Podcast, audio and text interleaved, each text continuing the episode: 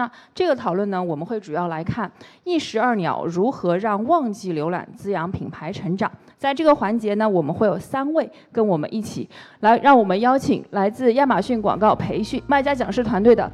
我们的菲菲老师、我们的 Jenny 老师以及我们的 Chris 老师，有请三位。那么，如何在旺季或者借助旺季去做品牌拉新和品牌品牌的一些增益呢？那么，费老师可以举个例子来简单说明吗？嗯。大家可以先看一下后面 PPT 这张图，我们其实可以发现，在呃，我这张图呢是袜子，比如说我们在亚马逊关键词里搜索袜子，但凡想买袜子的用户，他一定会不管他搜什么词，一定会有袜子这个词吧，所以袜子这个词的词根涵盖了所有用户当季的需求。那么大家这个图呢，就是统计袜子从一九年到二三年每一个月份，它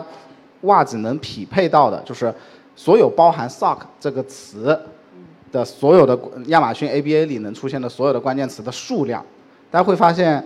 十二月是不是特别多，对不对？也就是说，十这个不是浏览量，也不是点击量哦，这个是关键词的数量，所有包含 sock 这个词的关键词的数量。我们从需求的角度去分析这个结果的时候，我们就会发现，其实，在旺季不仅是流量在增加，不仅是流量在增加。用户的需求的多样性也在增加。那么大家想想看，如果我们在旺季抓到用户的需求的多样性，他们的需求的多样性的趋势也会不同。呃，大家可以看一下这两张图的对比，一张是二二年袜在袜子旺季十二月份，它的词频的统计，它词频的统计以及关键词的各个排名的数量。下一张是二三年四月份的，二三年四月相对来说比较淡，对吧？但旺季的十二月份，大家可以看到后面两个词根统计的数量呢，会发现排名也不同，就是有一些属性明显会在旺季有一个很明显的增长，所以我们可以通过这种词频的统计去找到，呃，你在旺季的时候你卖的那个品类，卖家的需求到底在哪个属性上会有增长，而你排布的就应该。排布在这些明显增长的这些属性上面。那我们再举个例子，比如说这里我们结合了 kid 和袜子，孩子和袜子的这两个属性。那么很明显，但凡这么搜包含这两个词的人，一定是想给小孩买袜子的吧？对的。那它同样十二月份的时候，那个关键词是最多的。但是这里我们又会发现有一个月份也很多，就是二月中旬的时候。就孩子的袜子，在二月中旬的时候，它的需求量多，它的多搜索的多样性也会变高。这是什么时候呢？其实是二月十四号，情人节。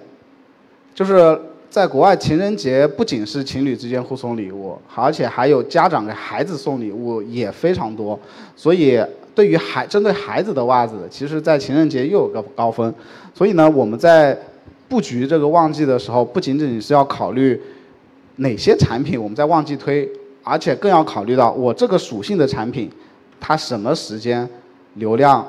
会有一个爆新的一个爆发，然后它的增长在哪里？所以我们要布局的属性到底是要哪几块的？比如说孩子的袜子、万圣节的袜子、圣诞节的袜子，对不对？女性的袜子、户外的袜子。所以其实就算同一个品类，我们也有非常非常多的分支或者这些属性去值得我们去排布的。我们总体来说就只有一个秘诀：找到上升的趋势。迎合上升的趋势去卖产品，这样子会让我们效率变得非常的高，并且可以利用他们给我们拉来很多品牌的新的用户。我想追问一下菲菲老师哈，就是我们可能通过关键词的变化，发现了一些旺季更加丰富的消费者的需求，我们没可能会抓住这个需求来推新。那么再去推新，比如说拿袜子举例，你一般会采取什么样的一些方式呢？或者会说用什么样的一些素材来去推呢？比如说在袜子这个产品上面，你刚才举例有儿孩孩童的袜子，嗯，你可以有圣诞节袜子，可以有万圣节的袜子，像这种这么多变、颜色丰富的这样的一些产品。你一般是怎么样的去推新的呢？除了传统的关键词的那些定位的广告，我们会定位它的属性更加准确一点。比如说万圣节，那就 Halloween，对吧？就是包含这种词的，会去主力的推更多。除此之外，有一个有一种广告类型非常推荐大家，就是品牌视频广告。我们会在这种地方用品牌视频广告展现这个产品独特的某。某种属性，比如说万圣节，那肯定是万圣节主题和配色的一些视频的场景，对。然后呢，情人节就情人节的，户外就户外的。那用视频去展现产品它即将到来的这个旺季，去提醒你，你得早点买了。然后打这种视频广告，当然关键词你可以铺的很多，视频广告照样可以当做商品推广一样的去投放大量的关键词，去在。呃，大量的关键词下出现曝光，对这种视频广告反而会比有的时候会在我们推新品的时候会比关键词广告更就打关键词直接打关键词更加直接，或者说它的转化程度会更加好一些，啊。好，我觉得还是要结合品类特征和产品特征去定哈。像这种设计类的比较丰富的这种产品，就比较适合用我们刚才说的品牌视频类的这种广告，比较有创意的广告，比较有创意的广告形式去推广。那我记得 Chris 老师好像在在品牌创意这块是比较有经验的，是不是？那您来分享一下呢？对，呃，关于这个，我其实我刚才那个费老师讲了非常专业的一些，就是在对于品牌词的呃就关键词的一些洞洞察，带来新的一些机会。那我想从呃另外一个角度来去分享一下，就是说，其实，在旺季的时候呢，呃，整个的消费者也都是知道它是旺季的，对吧？因为他是准备在那个时候去购买的，所以整个呃消费者的这样的一个热情，它会体现哪一方面呢？其实我们要从消费者他从哪些维度去发现商品来去来去看。那现在我们发现说，呃，这个那呃消费者他在发现商品的时候，很多时候可能他到了呃。基本上到了要要那个考虑购买的时候，才会进入到搜索阶段。更主要，他开始的时候会在更加呃更加泛的一些渠道上面，比如说他会去看视频，他会去看一些呃他感兴趣的那个博主有没有什么推荐，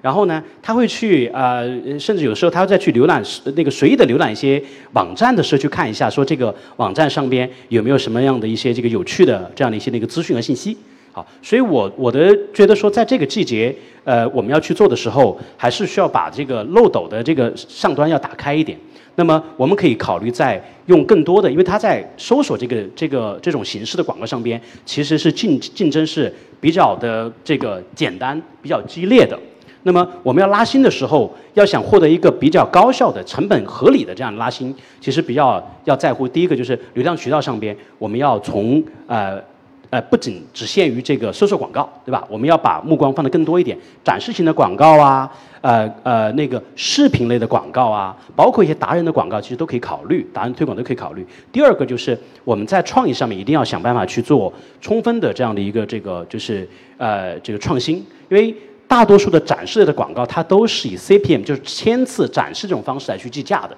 意味着说如果一千次展示你能拿到。的更多更高的一个点击率，比如我们之前有有有一些这个客户，他们可能在一个素视频素材没有优化之前，点击率可能就一点几。好，那么当我们帮他去做了一些这个一定程度优化了以后，点击率能到百分之五，那么相当于他就接近了三倍的这样的一个点击率上升，意味着他每次点击的成本其实就下降很多。所以运用一些新的广告的形式和创意，然后呢找到一些更加在漏斗上端的这种啊这个渠道。那么我觉得在这个旺季拉新，它可能效率会再结合着漏斗下端的，对吧？搜索广告啊等等，那么效率可能会是一个更高的。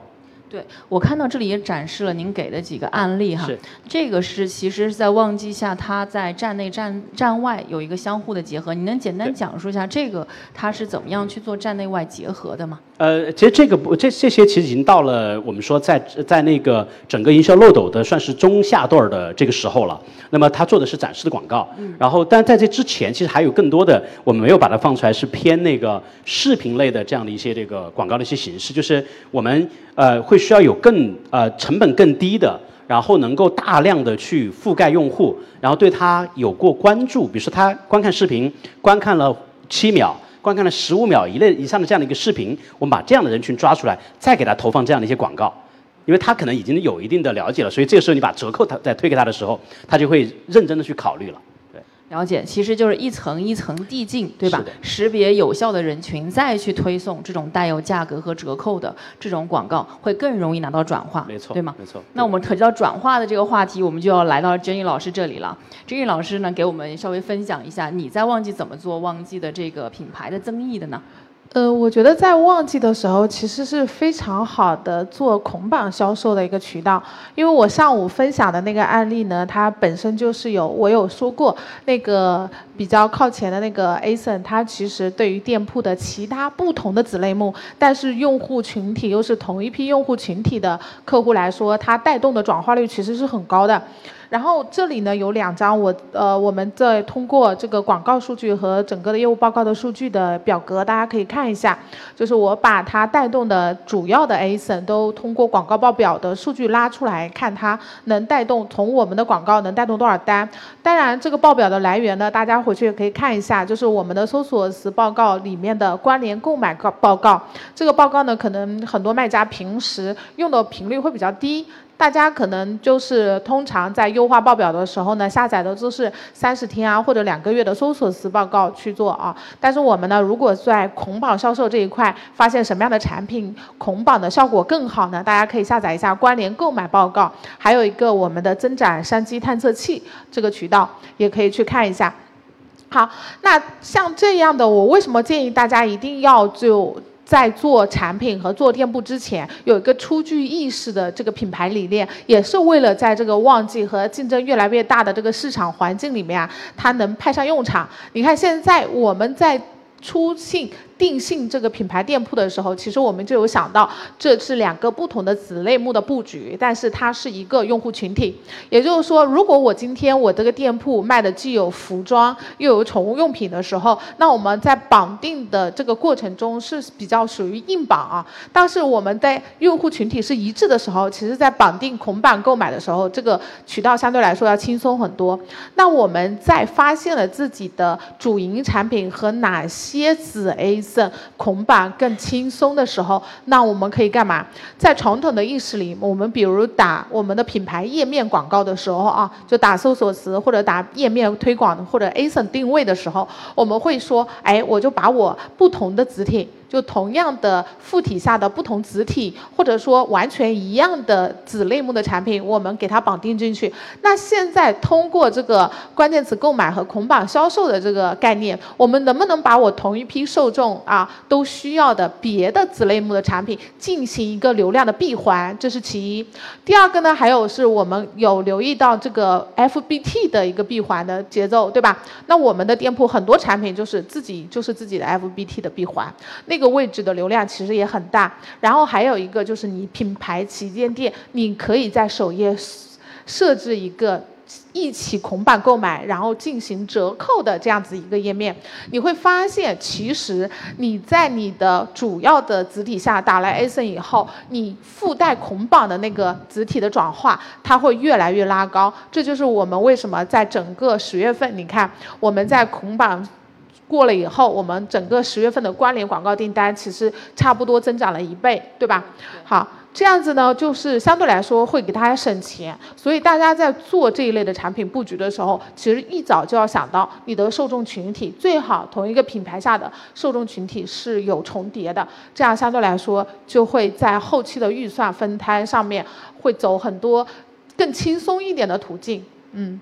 好，谢谢建军老师的分享哈。其实，在这个捆绑销售这里呢，建军老师刚才有说到，除了简单的把这个两个产品绑在一起，更重要的还是看他们是针是不是针对同一个受众群体啊，这个是最重要的。以及呢，它的捆绑不仅仅是在销售上这样的给出一个低价，还同时要在我们的品牌旗舰店的页面上进行一些广告页面上进行一些捆绑的呈现，来实现流量在这两个交叉销售的产品之间的流通，形成一个闭环。